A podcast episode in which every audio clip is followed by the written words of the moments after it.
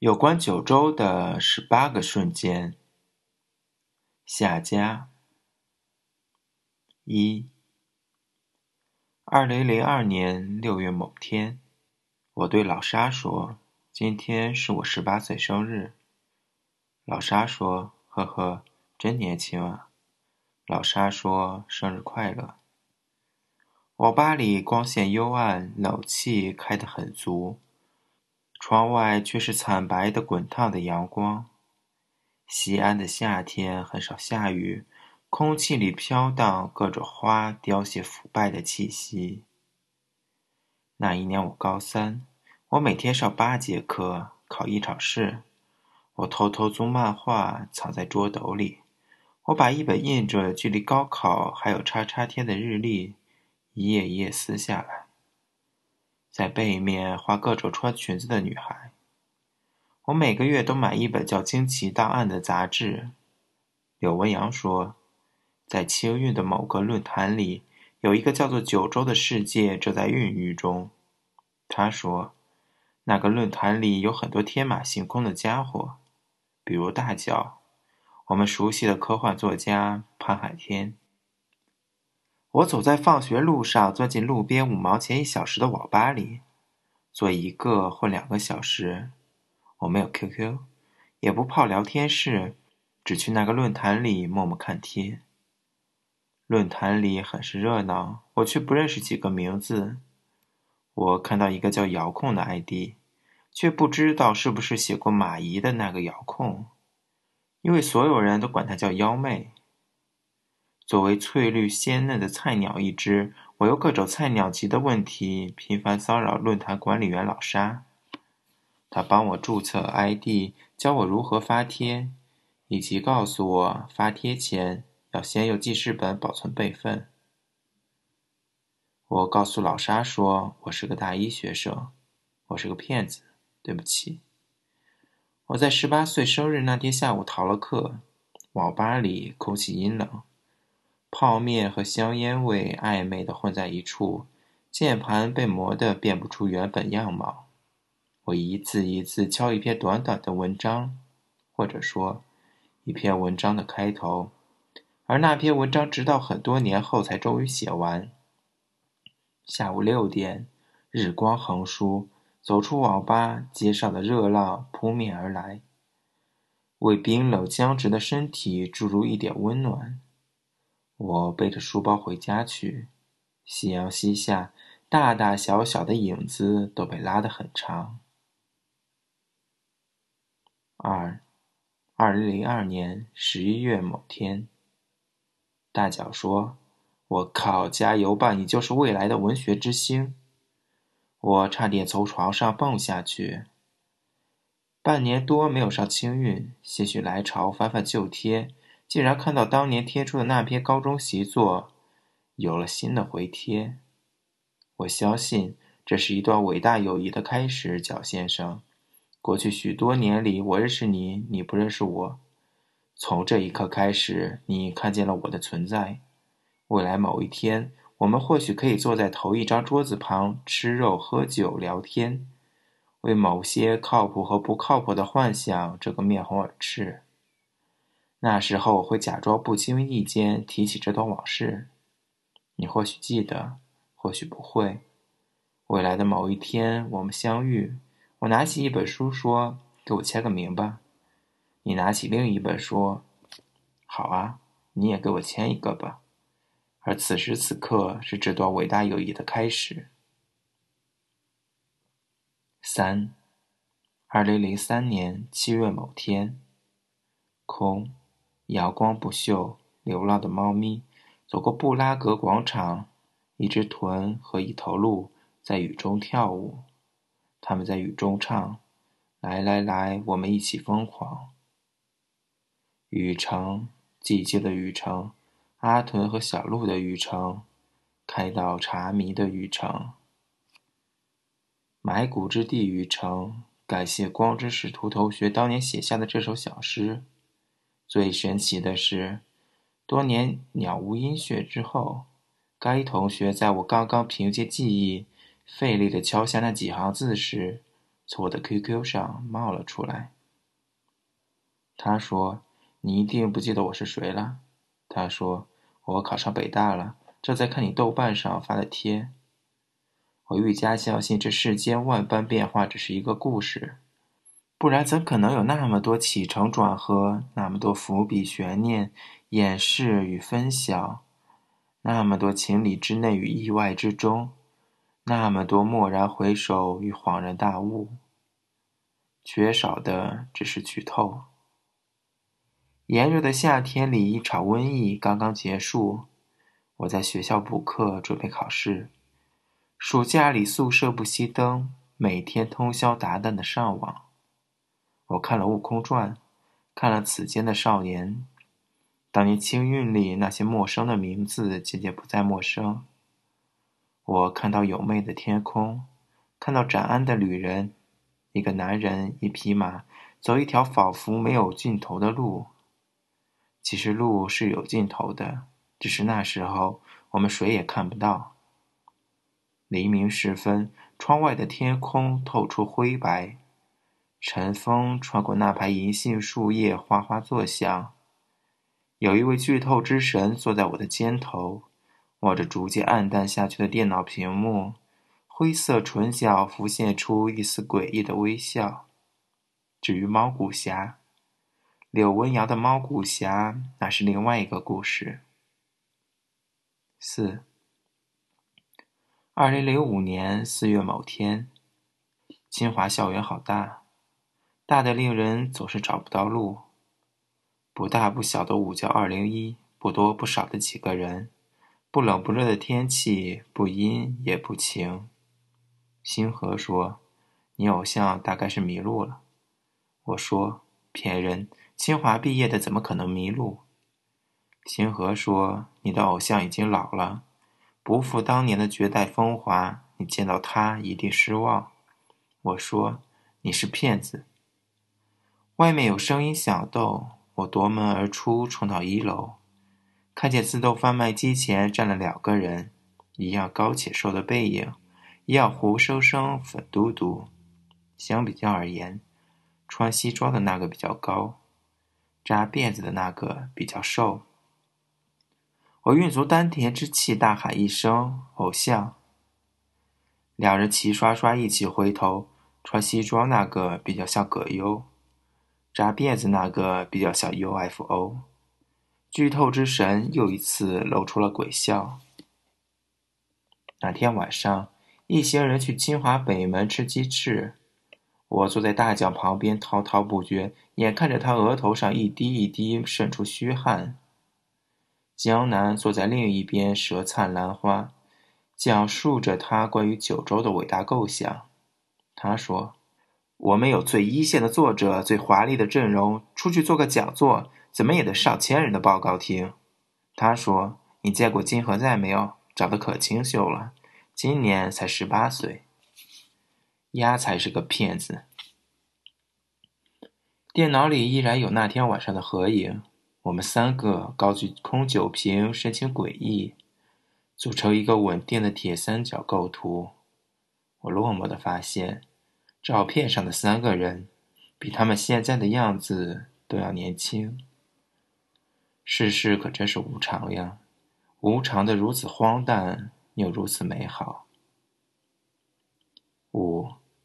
二零零五年五月某天，凑凑问我：“听说你周末要在北大主持一个作家见面会？”我说：“是的呀。”他问：“听说祥瑞也要去？”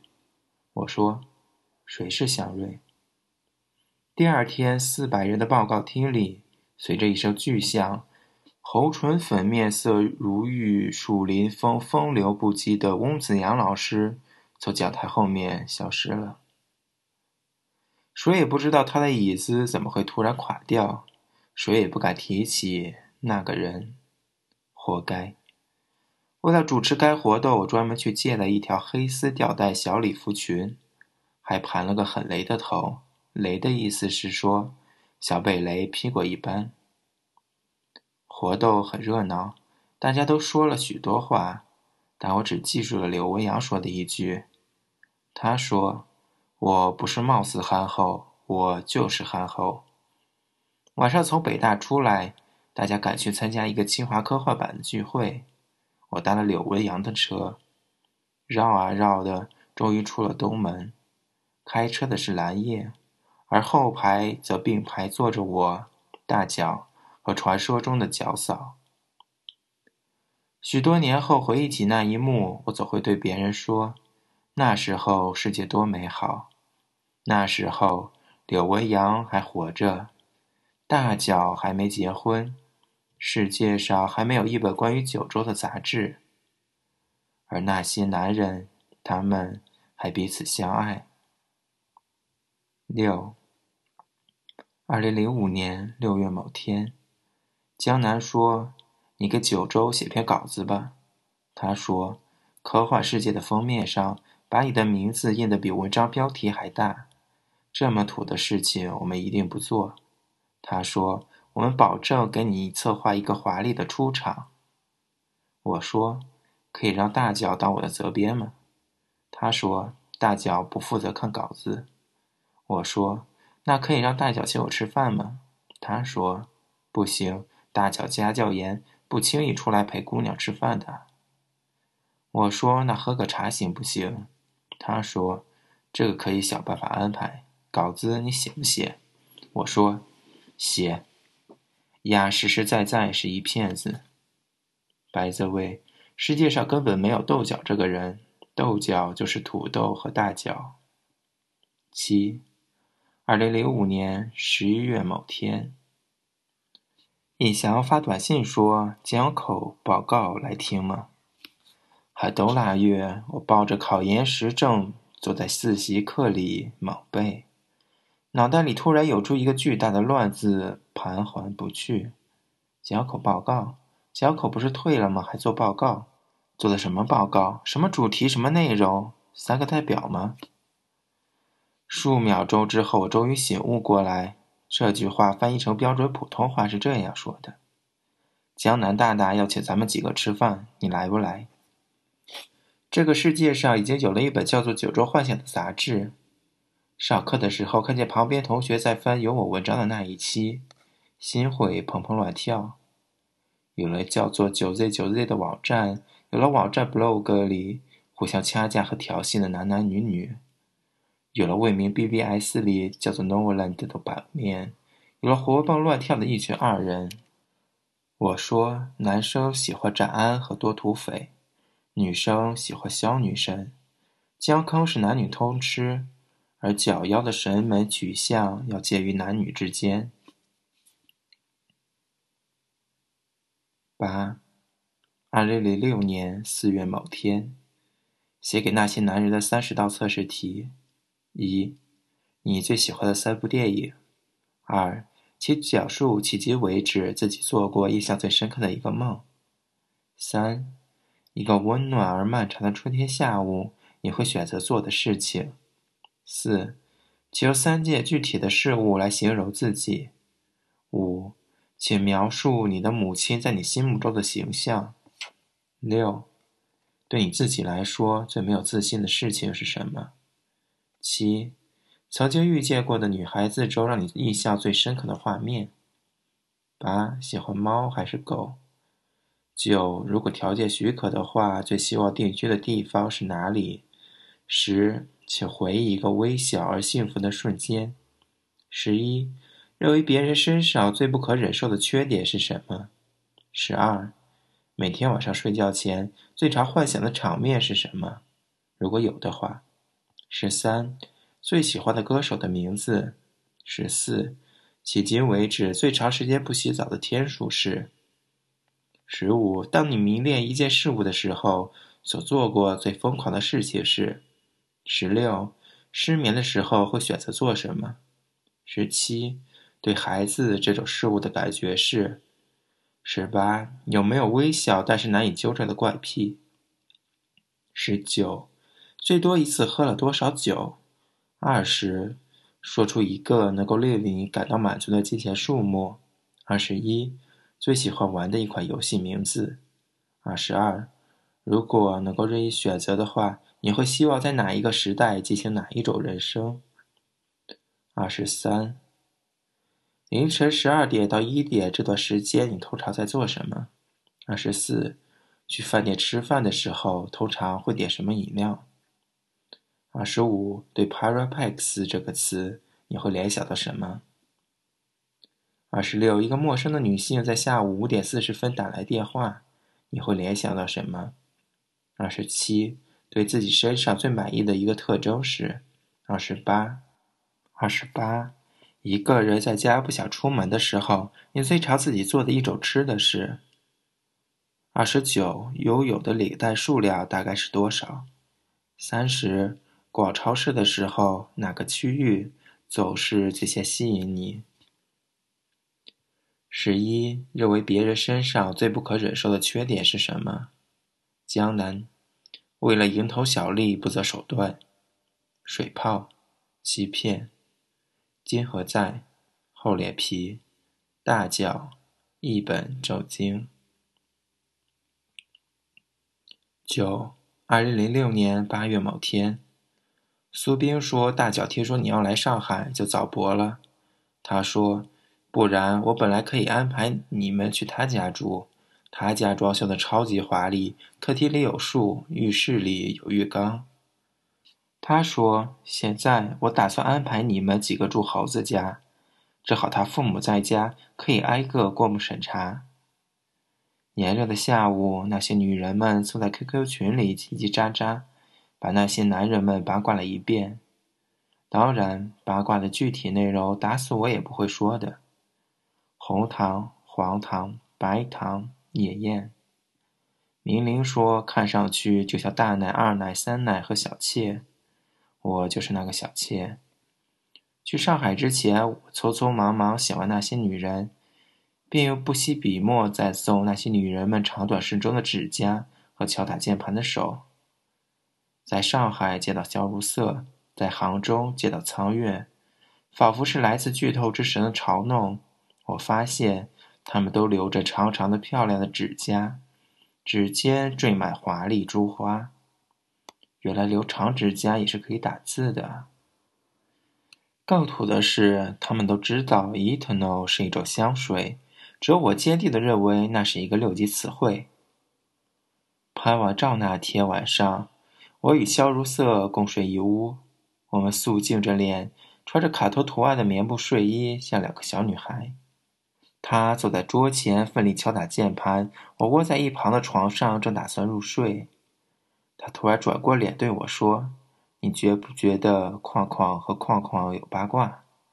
我从床上跳起来说：“绝对有。”框框和框框的名字也是打死都不能说的。对了，那期杂志里的雨季，就是十八岁生日那天下午，我一个人坐在网吧，只敲了一个开头的故事。雨季已经来临一个多月，并仿佛打算永无止境的持续下去。十，二零零六年十二月某天，某节原创梨花梯小诗一首。我叫了江南一声“江叔叔”，他生气地说：“拖出去掌嘴。”我叫了张望一声“望叔叔”，他就哭了。我叫了飘公一声“飘叔叔”，飘向我，庄严的点点头。我叫了老白一声“白叔叔”，老白神秘地对我说：“你嫂嫂今晚不在家。”不知不觉间，九州把我所有曾经爱过和得罪的编辑们都招入麾下。可乐、说书人、意外星辰、萝莉和怪叔叔们的奇特组合。催稿子最有一套的还是白叔叔。他说：“喂茄子，那个树屋的稿子，你说什么时候交来着？今天下午六点。现在几点？写多少字了？能不能交啊？”没写完，想什么呢？跟谁学不好学坑王，还想不想混了？上次你那笔稿费我们还扣着呢，六点交稿，不然我们立刻就出去把你稿费吃掉。读一下表，你那边几点？四点三十五，我这边四点半。官大表准，按我的表算，六点，听见没有？就这样啊，挂了。七天七夜创造古卷，那时候真的有那么一些人，在为了一些事情没心没肺的努力。江南说：“给创造古卷想个英文名字吧。”我说：“叫 Deities Diary 如何？”何解？创世神手记吗？还押头韵？赞，真是天才少女！天才你个头！最后还不是没用。翻开杂志看展安的《博上灯》，他写道：“蓝子友，到清时之前，他还曾经在白鹿团混过哩。好喜欢展叔叔呀。”十一，二零零七年三月某天。江南和月饼穿了著名的情侣装，那个名字都不能提的人举杯祝贺道：“一尊海居江月。”我说：“那个写了寻枪的唐缺啊，就是写星象月兰的雅小的男朋友。”台下小同学发出各种惊叹声。我说：“你们不知道吗？”江南说：“我们编辑部的罗斯维老师说过，我是一个习武之人。”我选稿的标准就是能打。那个名字都不能提的人说：“我只是个做配件的。”文艺界的同志们能有如此成就，我感到很欣慰。望叔叔正在电脑中搜索他要展示的图，我们抬头仰望。名字都不能提的人说：“松岛枫。”唐缺同学说：“哪里哪里？”我说：“谁啊？”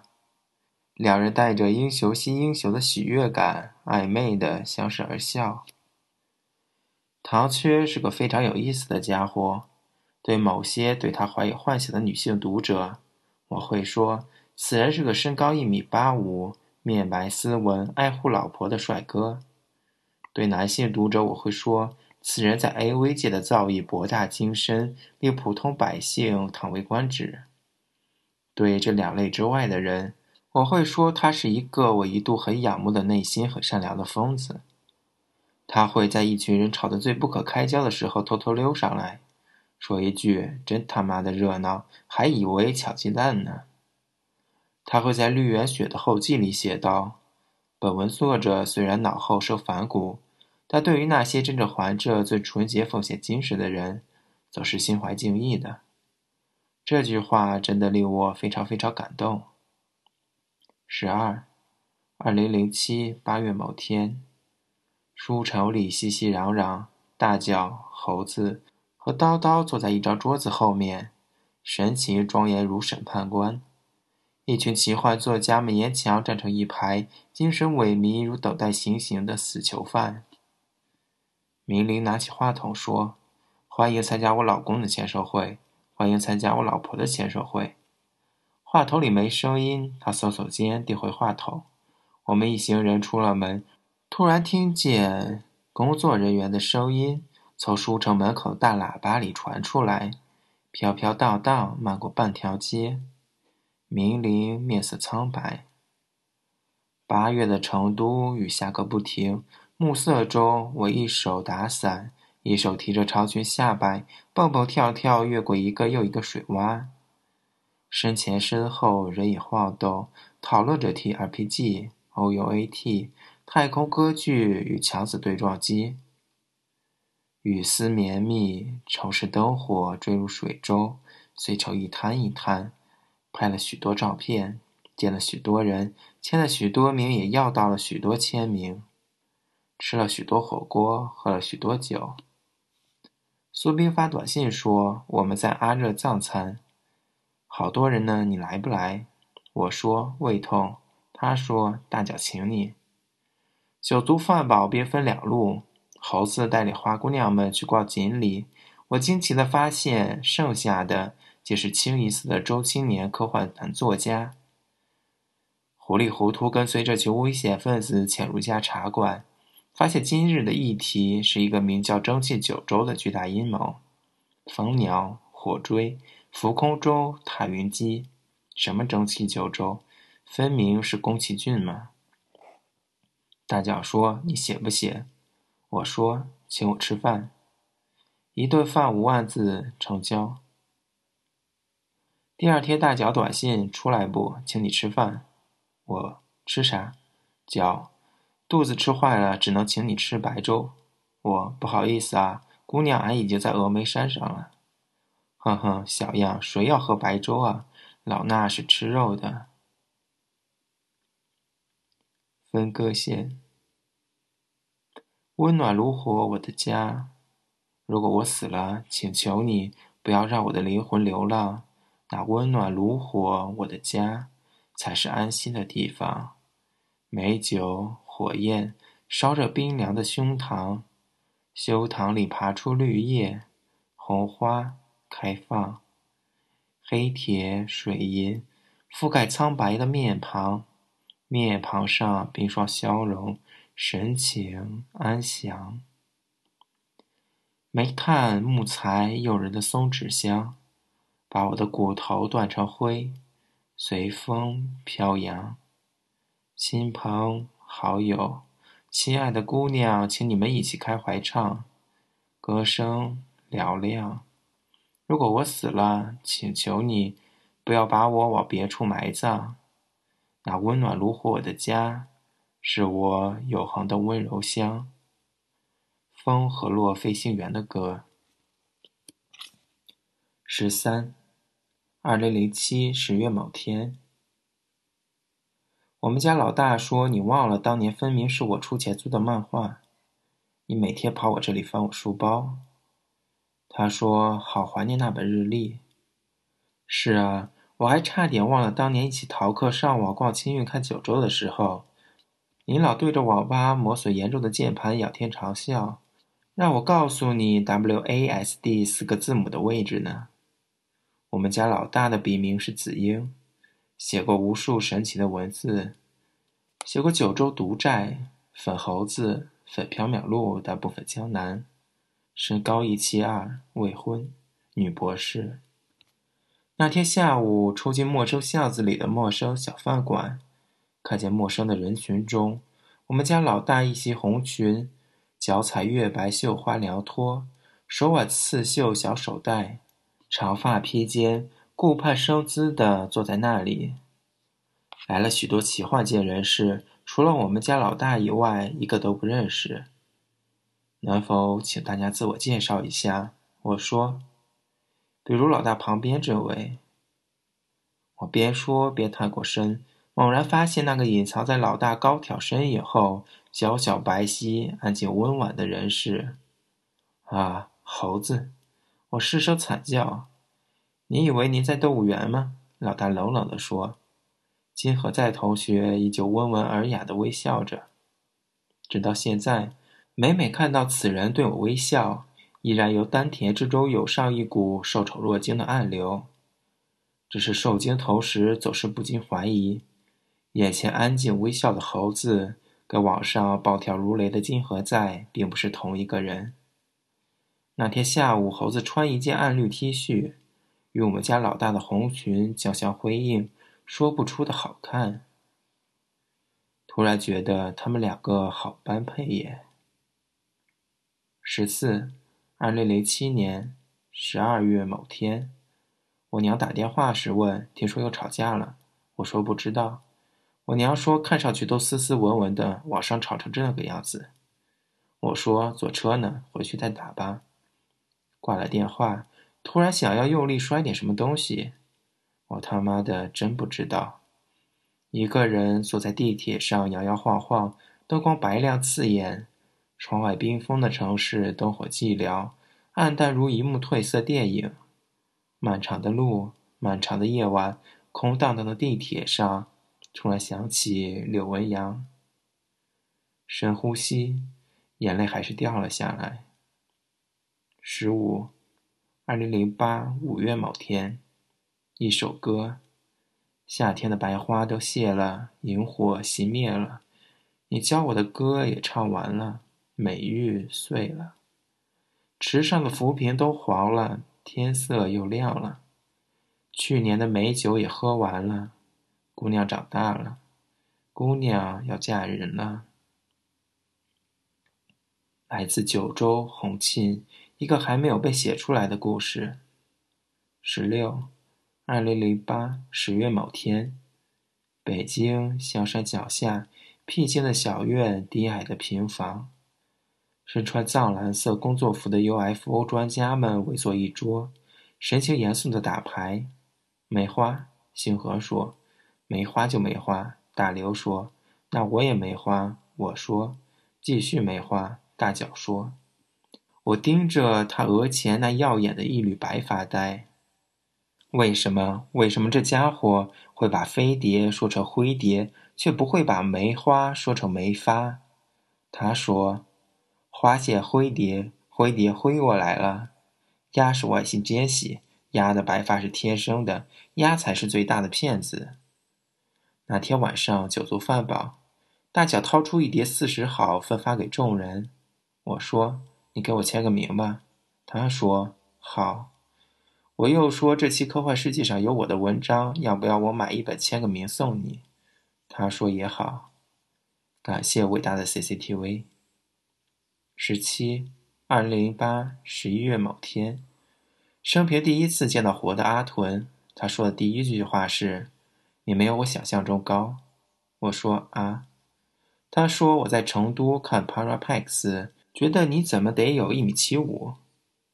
呃，您是想说我腿长吗？哈，就算是这个意思吧。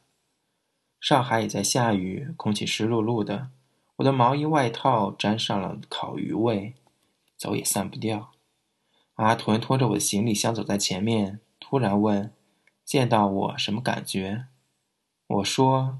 秀色可餐，相谈甚欢。他一时无语。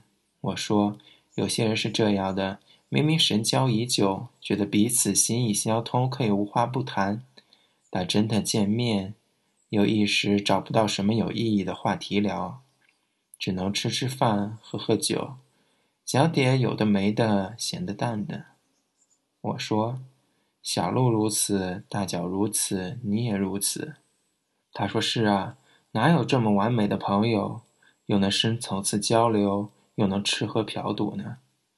我说倒也有一个。他说谁？我说唐缺。临走前我说你能做我的责编吗？他说哈哈，责编不是随便当的哦，需要很多时间吃饭交流，培养感情。我点头，好啊好啊。屯，稿子写完了没？屯。我准备了三个帅哥照作为对你的奖励。且帅哥照谁啊？屯猜，且是你大脚和恰好。屯咦外，且我不认为您会拿出更好的货来兑现。屯，我们集体鄙视你这个不配合悬念的家伙。屯说：“我追求的是两点：自我价值的合理实现，内心的终极宁静。”有些话还没说出来就已经忘掉，有些话不知道该怎么说，有些话懒得说，于是不说；有些话不敢说，不想说，也不能说。所以真正想说的，永远不是已经说出来的那些。十八写完了，但不想贴，不如就这样结束。尾十八，二零零九一月某天。迄今为止做过三个梦。第一个梦有关框框，是在框框框框时，隔壁传来热闹的声响。我们二人坐在一间阴暗的小屋子里，我不知道该说点什么，大约无外乎是框框一类的话。话没说完，框框却突然把脸埋在双手里，无声无息的啜泣。我坐在一边，觉得绝望而无助。第二个梦似乎是框框在框框，大厅里人流往来，凝滞而厚重的气息。我匆匆忙忙走着，穿过重重人群，却发现坐在桌子前面的是框框框框框框。我奇怪地问：“你是框框吗？”框框框框和蔼地说：“是我啊。”怎么了？你是不是也以为框框应该是框框框？我说：“可是，可是，我认识框框，不该是这个样子的。”框框框框继续和蔼的微笑，说：“对你来说又有什么区别呢？”我呆立在那里想了许久，说：“框框框框。”仿佛电影画面短暂停滞了一下，空气带着一种新的气味开始流动。框框分开人群，来到我身边，低声说：“框框框。”第三个梦有关框框，在框框一间木质结构的破旧小楼，似乎是夏天，空气闷热潮湿，地板和墙上凝满水珠。框框与框框吵了架一般，苍老的坐在角落里。我走过去，框框对我说：“框框框框框框框框框框框框框框。”我说：“框框框框框框框框框框框框。”然后无语的目送框框离去。当然，还有一个关于框框框的梦，但不想再说了。框框说：“框框框框框框框框框框框框。”框框框框框框框框框框框，框框说框框框框框。有些话还没有说出来就已经忘掉，有些话不知道该怎么说，有些话懒得说于是不说，有些话不敢说不愿说也不能说，所以真正想说的，永远不是已经说出的那些。我对框框说：框框框框框。剧透之神，你就尽情笑吧。我知道这个故事还远远没讲完。寒冷的早晨，我梦见一个即将死去的老人，他拉住我的手，喃喃低语。他说：“框框框框框框框框框框